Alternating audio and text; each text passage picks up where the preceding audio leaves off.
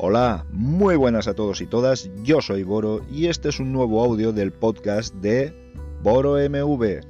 En este podcast podrás escuchar todas aquellas cosas que me llaman la atención durante el día a día y que pueden tratar sobre los temas más diversos, ciencia, tecnología, mucho GNU Linux, cuestiones sociales, etcétera, etcétera, etcétera. Así que si quieres estar informado o informada de todas aquellas cosas que se me ocurren, no tienes más que suscribirte. Gracias.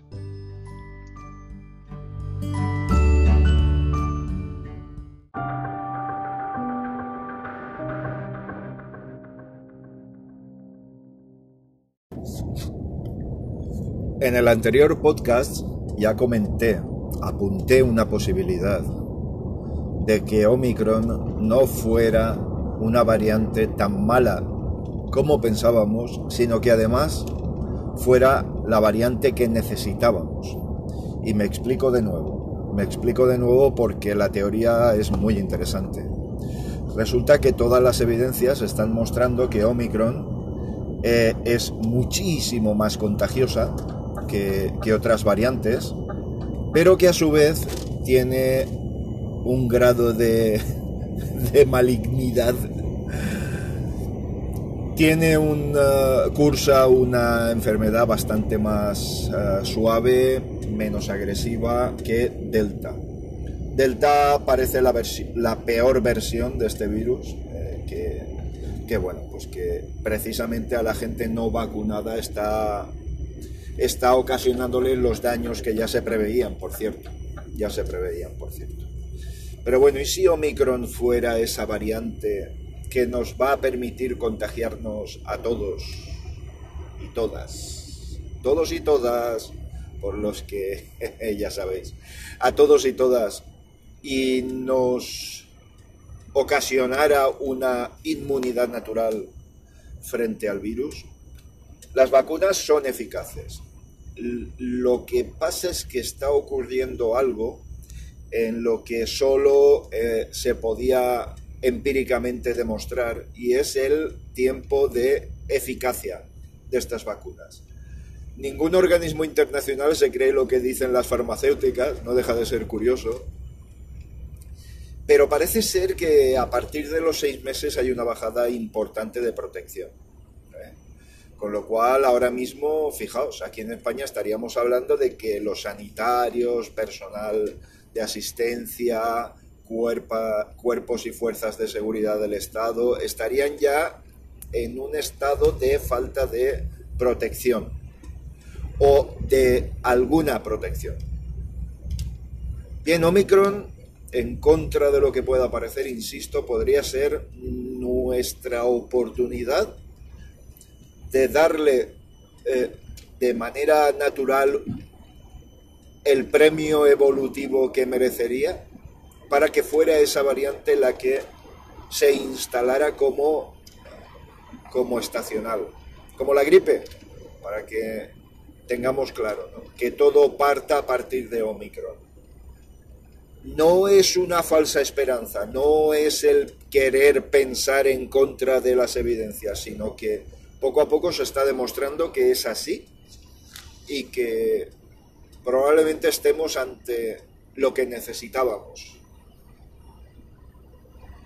Incluso, pero esto yo no lo puedo asegurar, no soy especialista, no soy médico, estaría comentándose la posibilidad de difundir Omicron por algunos lugares donde otras cepas como Delta están ocasionando una verdadera carnicería.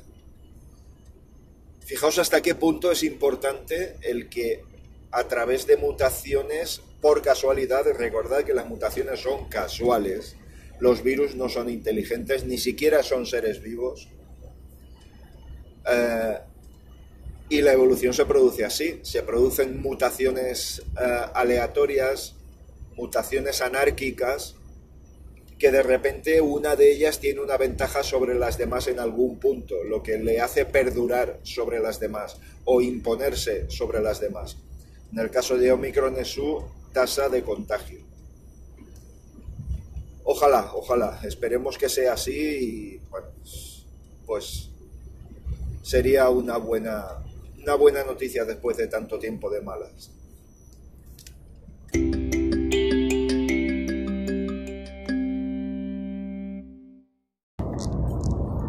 ¿Cómo deberíamos afrontar estas navidades? Pues es una buena pregunta, ¿no os parece? Yo diría que con precaución. Las navidades pasadas, todos debemos reconocerlo, en la sociedad española, entre otras, evidentemente, nos dimos unas navidades de campeones en las que lo olvidamos todo y aquí no me vale ningún otro tipo de, mensaje ultraderechista para emponzoñarlo todo. Nos dimos unas navidades de campeones y las consecuencias fueron funestas, nefastas. No podemos volver a repetir eso. Tened en cuenta que pese al segmento que he comentado antes de Omicron, eh, aún estamos con Delta, mayoritariamente en este país. Y Delta es muy mala variante, es la peor de todas. La peor de todas. Se están produciendo contagios entre no vacunados principalmente, alrededor del 60%, pero también están habiendo contagios en gente ya vacunada, lo cual no es nada raro, entra dentro de lo normal.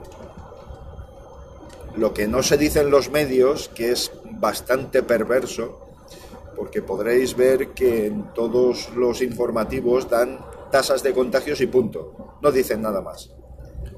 La transmisión ha aumentado, la tasa de contagio, pero claro, no se analiza la curva de aumentos, que está siendo bastante lineal, no está siendo exponencial.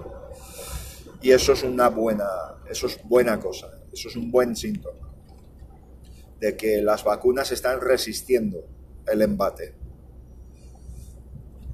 Están habiendo contagios, están habiendo hospitalizaciones, pero no están habiendo casos graves. No están habiendo casos graves. Así que, o muy pocos, sería lo más apropiado decir, muy pocos.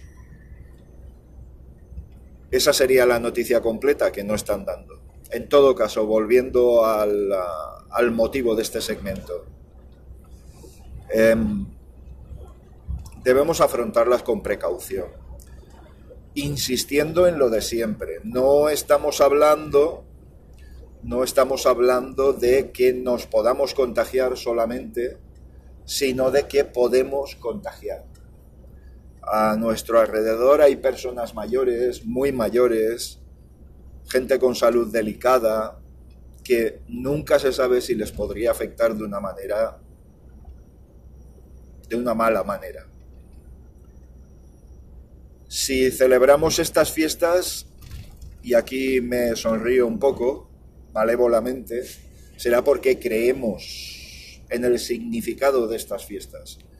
Es entrega, amor, recuerdo, reunión, cariño. Si olvidamos eso, evidentemente vale todo, pero si si esos valores los, los adaptamos a estos tiempos, seguramente dará como resultado el respeto. La suma de todos ellos creo que tiene como consecuencia, como resultado, el respeto. Y el respeto significa seguir las más elementales normas de, de la nueva convivencia utilizar la mascarilla siempre y cuando no se esté comiendo no se esté bebiendo. Eh, podemos hablar con ella puesta, estamos acostumbrados, no hacer reuniones de demasiada gente, ventilar los lugares donde estemos de vez en cuando, no pasa nada por pasar dos minutos de frío, pasa absolutamente nada.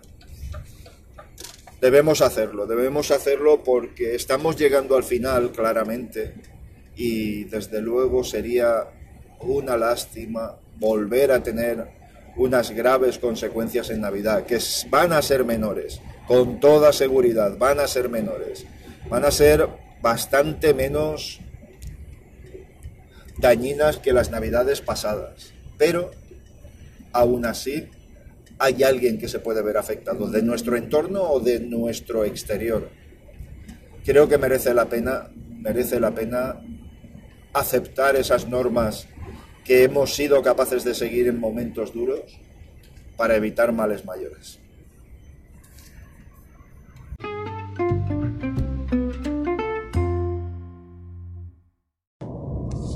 Bueno, bueno, bueno, ya están apareciendo las primeras unidades de la moto Vogue 525R. Ahora os diré qué quiere decir esto de Vogue, esa marca, qué quiere decir, bueno.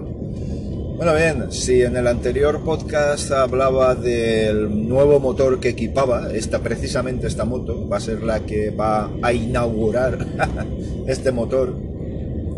Eh, al menos este motor fabricado por Longsin, no el de Qianyang. Eh, sí, sí, tenemos que ir acostumbrándonos a estas cuestiones, a estas nomenclaturas. Tendremos que aprender de la musicalidad del lenguaje chino. Bien, como os decía, del idioma chino. Bien, como os decía, de chino general, sabéis que hay 20.000 dialectos. Eh, hablamos del motor que os comenté que iba a tener 500 y algo centímetros cúbicos. Bueno, pues no. Al final ha trascendido información más exacta y el motor va a ser mm, eh, rondando los 500 centímetros cúbicos exactos, 598 centímetros cúbicos, creo, quiero recordar que pasa desde los 400, eh, perdón, 598 he dicho, no, 498. Pasa de los 471 a los prácticamente 500. Hay un aumento de algo más de, bueno, al final algo más de 25 centímetros cúbicos. Que puede parecer poco, pero en realidad es muchísimo si valoramos todo lo que gira alrededor del motor. Es decir, eh, a lo mejor con esa cilindrada es más fácil equilibrar a determinadas revoluciones que parece que se ha hecho.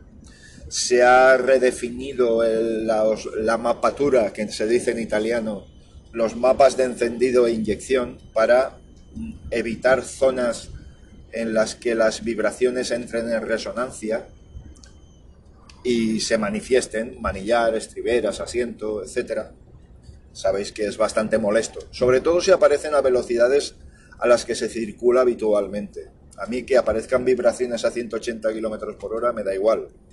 Que, que aparezcan a 70 me da igual también, pero que no me aparezcan a 120. Eso es importante. Este motor, además, como ya comenté, equipa embrague antirrebote, pero vamos a hablar más de la moto que del motor. Esta Vogue 525, si la anterior era atractiva, esta no es que sea atractiva, es que directamente irías a comprar una. El precio se estima que va a ser más o menos el mismo, rondando los 5.400 euros aproximadamente, pero claro, tenemos una pantalla TFT a todo color, con eh, conectividad Bluetooth, con aplicación propia para, para controlar todos los parámetros de la moto eh, me parece verdaderamente, pero es que además en las pruebas previas que se han hecho, efectivamente confirman que es así, ¿de acuerdo? Y eso le pondría la cabeza del mercado, pero con una claridad meridiana, porque hasta incluso las grandes marcas tienen problemas graves con las conectividades Bluetooth y sus compatibilidades entre diferentes plataformas, iOS, Android, etc.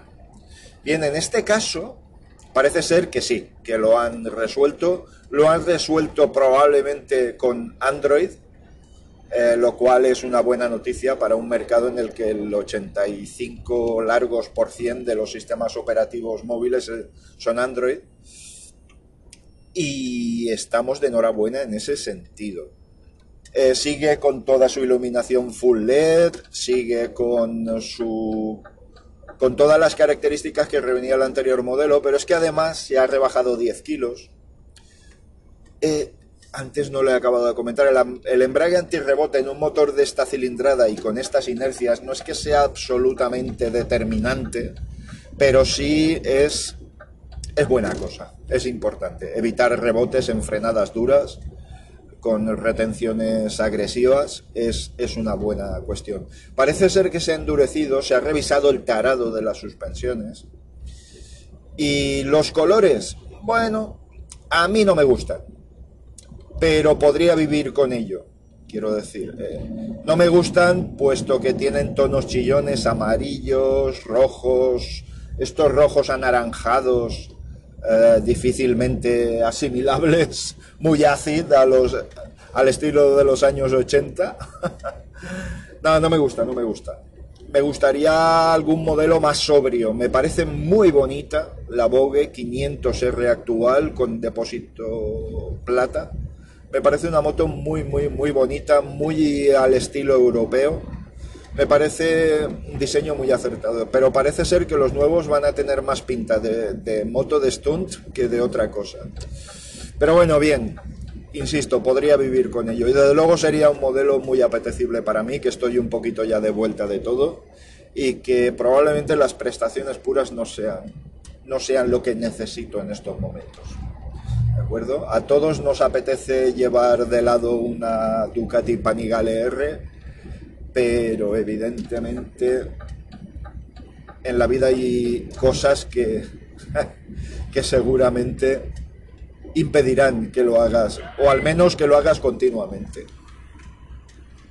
Así que nada, esta moto la voy a seguir muy de cerca. De momento eh, os tengo que decir que no tengo ni un puñetero duro para invertir en ella, pero bueno, de ilusión también se vive, la ilusión es gratis y creo que a veces es lo que nos empuja a seguir en el día a día, este tan, tan raro uno que tenemos. Por cierto, se me olvidaba, la moto hay, ya tiene vídeos en YouTube, ya tiene algún artículo escrito, eh, se está empezando a vender en, eh, en la zona comercial asiática Longines, Vogue ya están librando las primeras unidades desde hace un tiempo ya, o sea que ya estaríamos hablando de muchas unidades en el mercado. Y, lo podéis ver, simplemente entráis en YouTube y podéis ver vídeos de la, nueva moto. ¿eh?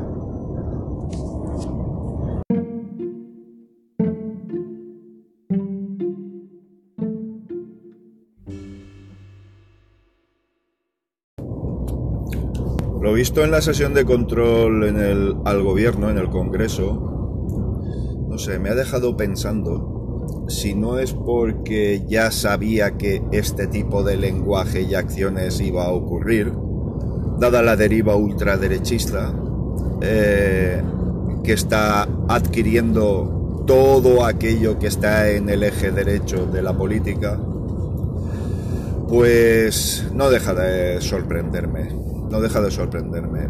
Palabras gruesas, eh, argumentos de barra de bar.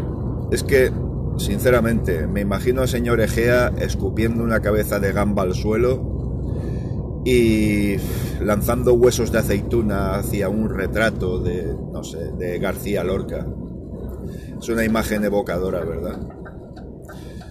Es que no me lo imagino de otra forma. Es que ese tonito de barra de bar, de contundencia barata, de lenguaje barrio bajero, no sé, no sé. Yo, de verdad, si ese es el nivel, si ese es el nivel, tienen que hacérselo mirar bastante. Ya las palabras gruesas vienen, vienen de no soportar la situación de que el señor Casado no esté en el poder no soporta esa situación, no soporta no haberse salido con la suya.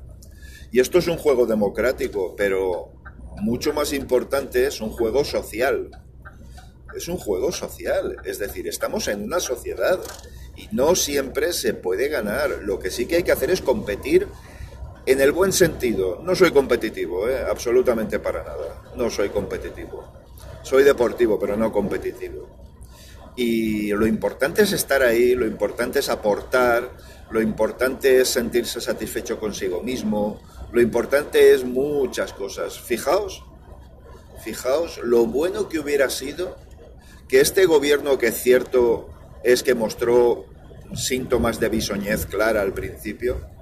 Al principio, una falta de comunicación que aún tiene, aún tiene, porque todos los indicadores son positivos. Crecimiento, administración de los primeros de las primeras cantidades que han venido de los fondos europeos, eh, lucha contra la pandemia, em, vacunación. Es que todo es positivo. Todas las cifras son buenas. Sin embargo, fijaos si cala este mensaje catastrofista, cataclísmico, exhibe la ultraderecha, que va calando en la sociedad. Hace poco hubo una encuesta en la que se preguntaba, no sé, el muestreo cuál era, pero era una, encuesta importante, creo que era de, de Demoscopia, en el que se preguntaba por dos cuestiones, entre otras, que eran cuál era la percepción del entrevistado de la situación general y era mala o muy mala, pero luego cuando se le preguntaba por su situación personal y la de quienes le rodean, la calificó de muy buena. La calificó de muy buena. Es absolutamente demencial. El juego al que están jugando esta ultraderecha es muy, muy, muy malo. No va a traer más que malas consecuencias. Y yo insisto, insisto, es el caldo de cultivo perfecto. De ahí queda, solo queda que digan que este gobierno ya no es que sea ilegítimo, sino que sea ilegal. ¿Mm? Se han cuidado mucho con el lenguaje. Tienen buenos asesores. Todos los jueces de este país prácticamente. Fijaos si son buenos asesores. Y que digan que este gobierno es ilegal y que, nada, vayan a por él. No sé. Lo vengo diciendo desde hace mucho tiempo. Al principio, se me tachaba de decir palabras demasiado gruesas con fascistas y todo esto. Pero, por desgracia, por desgracia, no me importa reconocer los errores, pero por desgracia creo que estoy teniendo razón.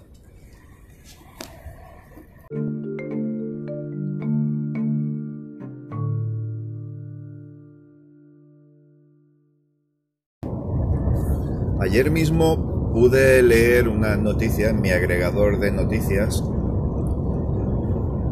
en la que se entrevistaba, eh, seréis conocedores de la pitada que ha habido en Madrid, de transportistas, eh, reivindicando cuestiones que ya sabéis que soy un poquito escéptico. Y es lo mismo que ocurre, fijaos, lo que ocurre con la ultraderecha no puede acabar bien en este país. No puede acabar bien.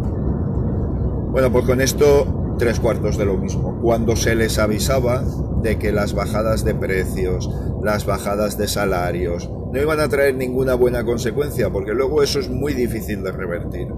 Aún recuerdo cuando el gobierno del PP, en sus últimos lamentos, pedía a los empresarios que era el momento de subir los sueldos. Sí, como lo oís, como lo oís. Es decir, alguien que sin necesidad incluso ha bajado el sueldo a sus trabajadores, ahora se le pide que lo suba. No es que estén alejados de la realidad, es que creo que se ríen de la realidad. Creo que se ríen de la realidad. En cuanto a lo del paro patronal, previsto para el 20-21-22 de diciembre, del sector del transporte, es que tiene muy mala solución. Al igual que lo otro, tiene muy mala solución. ¿Por qué? Porque, ¿qué se pide? ¿Bajar impuestos? ¿Qué se pide? ¿Subvención del gasóleo? ¿Qué se pide? ¿Me entendéis lo que os quiero decir? Es imposible de revertir eso. ¿Vas a ir a todos los cargadores, a todos los clientes, a decirles que tienen que subir un 20 o un 30% los precios? O sea, que, que, van a tener que pagar un 20 o 30% más por el mismo servicio. ¿Ahora estamos en eso? Evidentemente, no es realizable porque no, no se han creado las condiciones para que estas situaciones se puedan revertir. En cuanto a lo de precio del gasóleo, no sé si lo sabéis, pero el gasóleo profesional, al menos en mi comunidad autónoma, la comunidad valenciana, está subvencionado. A fin de año se hace un cálculo de los kilómetros recorridos y hay una subvención que se eh, barema en función de los kilómetros realizados. Entonces, mm, más no se puede hacer. Se ha llegado a una situación en la que yo sospecho, y fijaos que mis malos pensamientos al final casi siempre se confirman, que de bajar algo, la presión económica sobre quienes la han provocado va a servir para bajar más los precios aún. Y para bajar más los salarios aún. Estoy convencido al típico, mira, como este gobierno social comunista nos ha bajado los impuestos o nos ha subvencionado X, pues te puedo bajar, te puedo dar un apretoncito más en el precio. A la siguiente subida de gasoil, que va a seguir subiendo, ¿eh? Vamos a estar igual o peor. Es que ese es el verdadero problema, que de, rebasadas determinadas líneas rojas no hay marcha atrás. No hay marcha atrás. Eh, por supuesto, derechos de los trabajadores cero, quiero decir. Eh, vamos a ver, eh, sí, la carga y descarga, bueno, que eso nació, por si no lo sabíais, de decir, mira, tú ahórrate tus empleados que se realizan la carga y la descarga de los camiones, que eso te lo hace mi chofer. Y al chofer se le dice, mira, o haces la carga o descarga o ¿O no puede ser que hay muchos esperando por este, por este puesto de trabajo? ¿Veis lo perverso de, lo, de la situación? Situación es endemoniada en este sector. Endemoniada. La competencia lo único que sirve es para, para trabajar por debajo de coste y no perder lo que perderían estando parados. Es así, pero ¿qué tenemos que hacer ahora? Ahora, ahora no hay solución. Ahora no hay solución.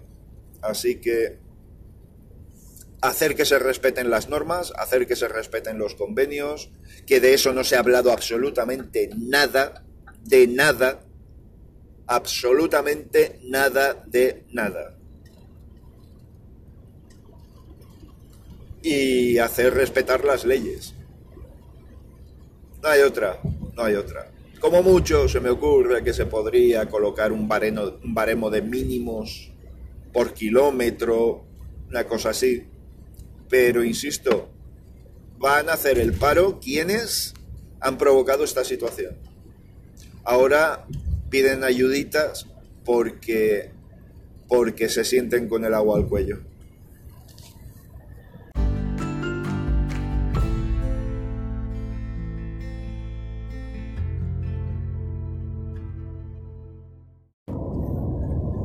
Esta semana he publicado un vídeo eh, sobre los altavoces de escritorio Creative Pebble. Eh, guijarro, eh, gravilla, más bien gravilla, sí, gravillita, Pebble. Bueno, bien, ¿qué me han parecido? Os paso a comentar mis impresiones por aquí también. Y me parecen unos aparatos soberbios, sinceramente sinceramente. De siempre me ha gustado Creative. He tenido sus productos en mi escritorio desde siempre, creo yo. Y los dos juegos de altavoces 2.1 que tengo son, son geniales. Me van fantásticos. De hecho, uno se me empezó a estropear, se escuchaba más por un canal que por otro. Total, que al final he tenido que jubilarlo después de muchísimos años de servicio pero el otro está en la televisión actuando como barra de sonido, a enterísima satisfacción, a enterísima satisfacción. Eh, como os digo, es un aparato, son aparatos soberbios y estos Creative Pebble responden a mi necesidad o a mi gusto de reducir eh, instalación. Me explico. Con la sustitución del micrófono me quité de encima transformador, mesa de mezclas, micrófono dinámico, todo el cableado que requiere todo. para enchufar al USB un único micrófono, en este caso el Marantz ProPod, que me está dando un gran resultado. Seguramente el sonido me gustaría que fuera un poquito mejor, pero muy poquito, muy poquito, porque sí que se aprecia mucho la compresión que realiza el micrófono um, para el sonido que capta. Hace una compresión muy agresiva y es en lo que basa su tono uh, uniforme Aún así estoy absolutamente satisfecho y creo que Marantz va a ser una de mis marcas de cabecera, fijaos lo que os digo.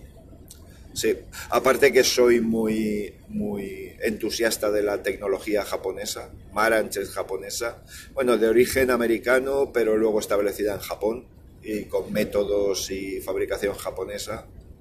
Así que, que nada, en cuanto a micrófonos lo tendría claro y quedaba el tema de los altavoces, porque Fijaos lo que supone tener dos satélites, más un subwoofer, más un transformador, más el cableado de todo metido por detrás de la mesa. Quería reducir, quería reducir, quería disminuir la carga sobre la regleta de enchufes que tengo, que, parecía una central nuclear. Parecía, porque no solo he quitado dos cosas, he quitado más. Así que nada, me dispuse a, adquirir unos Creative Pebble que vendía Carlos de Geeks Televisión, ya que es un youtuber de los de la antigua escuela o, los de la escuela humilde. Compran el producto, lo prueban y después lo venden. Eh, aparte de quererle hacer un favor al respecto, pues también me pareció una buena oportunidad de no comprar un producto, un producto totalmente nuevo y utilizar un producto ya ah, y adquirir un producto ya utilizado, con lo que se aporta de sostenibilidad medioambiental. El resultado ha sido soberbio, soberbio. Vamos a ver, no nos engañemos. Estamos hablando de lo que estamos hablando y estamos hablando de unos altavoces básicos de escritorio. Altavoces básicos de escritorio, insisto. En cuanto a su comparación con cualquier otro de su misma gama, creo que ganan por goleada. Tiene un sistema muy curioso de bass reflex que por la parte trasera incorporan otra membrana que eh, aumenta la contundencia de la presión de los graves. Recordad que los graves es más presión que otra cosa. Pero bueno, bien. Bueno, más bien serían los subgraves. ¿Qué es lo que me he encontrado en las tres gamas principales de sonido? Pues fijaos, los agudos son muy correctos, muy reales, no tiene exageraciones, no tiene silbidos, no, no resultan chillones en un lenguaje más coloquial y tienen una presencia real. Los medios son bastante amplios, interfieren un poquito en agudos y graves probablemente, pero son claros y son eh, puedes definirlos al escucharlos. Y eso es muy importante, ¿vale? Sobre todo en esa gama que es la que te da el 80% de la presencia del sonido. En cuanto a los graves, eh, vamos a ver, estamos hablando de un cuerpo muy pequeño que gracias al sistema back reflex, se acentúan, pero de una manera también, igual que en los agudos, muy real. No son exagerados. Al final te da la sensación de que tienen una ecualización plana, porque el sonido me resulta muy similar al de mis auriculares AKG, el K92, que son planos, absolutamente planos no tienen ninguna modificación sobre el sonido original. Pues me da exactamente la misma sensación. Si lo pones a mucho volumen pueden llegar a saturar un poquito, pero tiene que ser con, con canciones, con músicas o con sonidos en general graves, muy graves. Así que no creo que en la vida real el tenerlos a tope sea una, algo disuasorio. Lo dicho, muy satisfecho para editar vídeo, para escuchar música de fondo, para tantas y tantas y tantas cosas. Me parecen muy todoterreno, muy buenos aparatos. Y desde luego con enchufarlos a un USB del ordenador con 500 milivatios, que esto es algo que no dejará de sorprenderme nunca, que con 500 milivatios se consiga esa calidad de sonido. Yo, de verdad, me parece magia, me parece absolutamente magia. Y enchufándolos también a la salida line out, en mi caso, del eh, PC. Así que nada, lo dicho, muy satisfecho, muy satisfecho. Me parece un producto muy recomendable para regalar incluso estas navidades. El precio está entre los 20 y 25 euros en los, los proveedores habituales de Internet, eh, eBay, AliExpress, AliExpress, no lo sé, Amazon incluso, o sea que, que merece, merece la pena. Sin duda creo que merece la pena.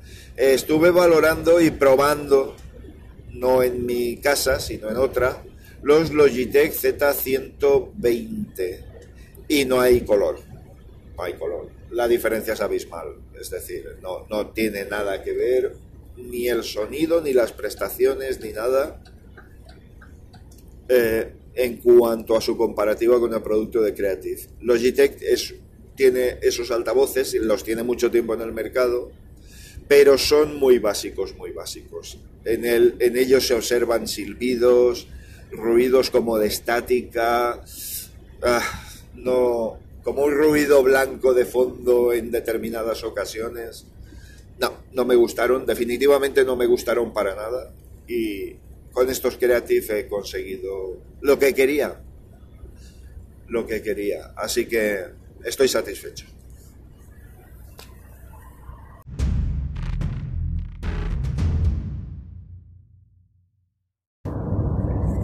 Pues sí, me quedé tirado con el camión por una avería.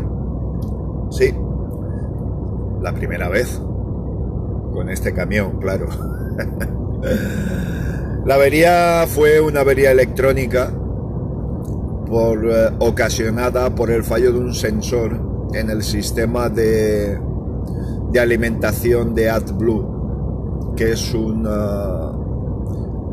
es un, eh, para quien no lo sepa, es un líquido que se mezcla con el gasóleo para reducir las emisiones contaminantes. Así que es muy importante que funcione todo perfectamente.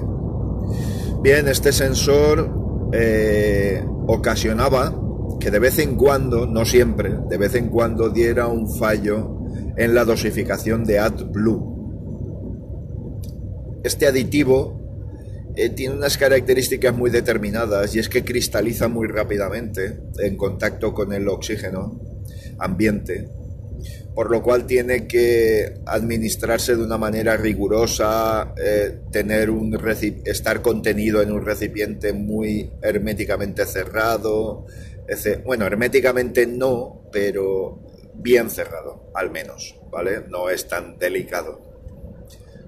Bien, estando en la zona de Águilas, Murcia, me simplemente el camión arrancó, pero me dio un mensaje de que eh, había reducido la potencia del motor y que no iba a sobrepasar los 20 kilómetros por hora. Evidentemente, salí del, eh, del cliente, me estacioné en un lugar apropiado donde no molestara, era un polígono industrial, quiero decir, no, habría, no había mayor problema en ello.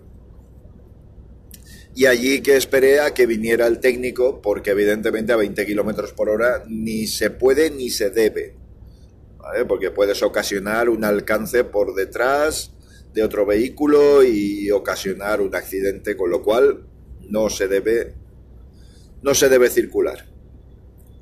Bien, vino el técnico, enchufa el ordenador, eh, eliminó el error y eso me permitió llegar a Valencia. Me permitió llegar a Valencia, pero nada más.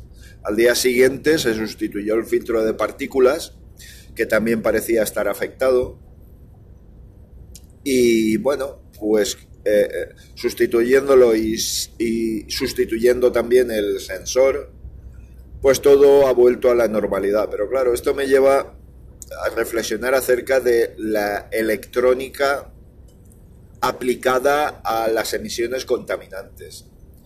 Y es que nos guste o no, tiene que estar muy, tiene que ser muy estricta y tiene que, hacer estas cosas para evitar contaminar. Nos pesará, nos fastidiará. Seguramente en alguna ocasión, como en esta, no haya emisiones contaminantes y bloquee, medio bloquee el vehículo con el fin de prevenir contaminaciones. No lo veo mal. Sinceramente, no lo veo mal. Pero evidentemente fastidia. Y estos vehículos tan tecnológicos, estos últimos vehículos con motor de explosión, y metería camiones, coches, motos y demás pelajes que nos permiten transportarnos de un sitio a otro, pues tiene que ser así antes del paso eléctrico. Estoy mirando, está llamando la atención, no tengo dinero para comprar un coche eléctrico, ni, loco, vamos, ni, en una pesadilla de, de cocido en agosto una pesadilla, fijaos lo evocadora de la imagen, una pesadilla en agosto en una siesta después de haber comido más cocido de lo normal. Eh, evocador, ¿eh? Pues, pues, nada, no tengo dinero, pero eh, tengo claro que mi siguiente coche, si tengo que adquirir un coche, será eléctrico será eléctrico, sin duda ninguna. Y con eso se eliminarán muchas complejidades que tienen ahora los motores de explosión para poder funcionar sin contaminar tanto. ¿eh? Esto tengo claro que, va a ser así en todos los sentidos. Eh, estos motores de explosión, estos últimos motores de explosión, tienen sensores por todos sitios, susceptibles de fallar, tienen sistemas de dosificación de aditivos del propio combustible, modificaciones en el avance del encendido, en la rampa de inyección, en la entrega de potencia, en el primer golpe de gas, que se suele decir en el coloquio, coloquialmente mejor dicho, en la jerga, en fin, unas complejidades añadidas que pueden tener como consecuencia que pase lo que me pasó, y es quedarse tirado por un puñetero sensor cuyo coste no supera los 100 euros. En fin, ¿qué le vamos a hacer?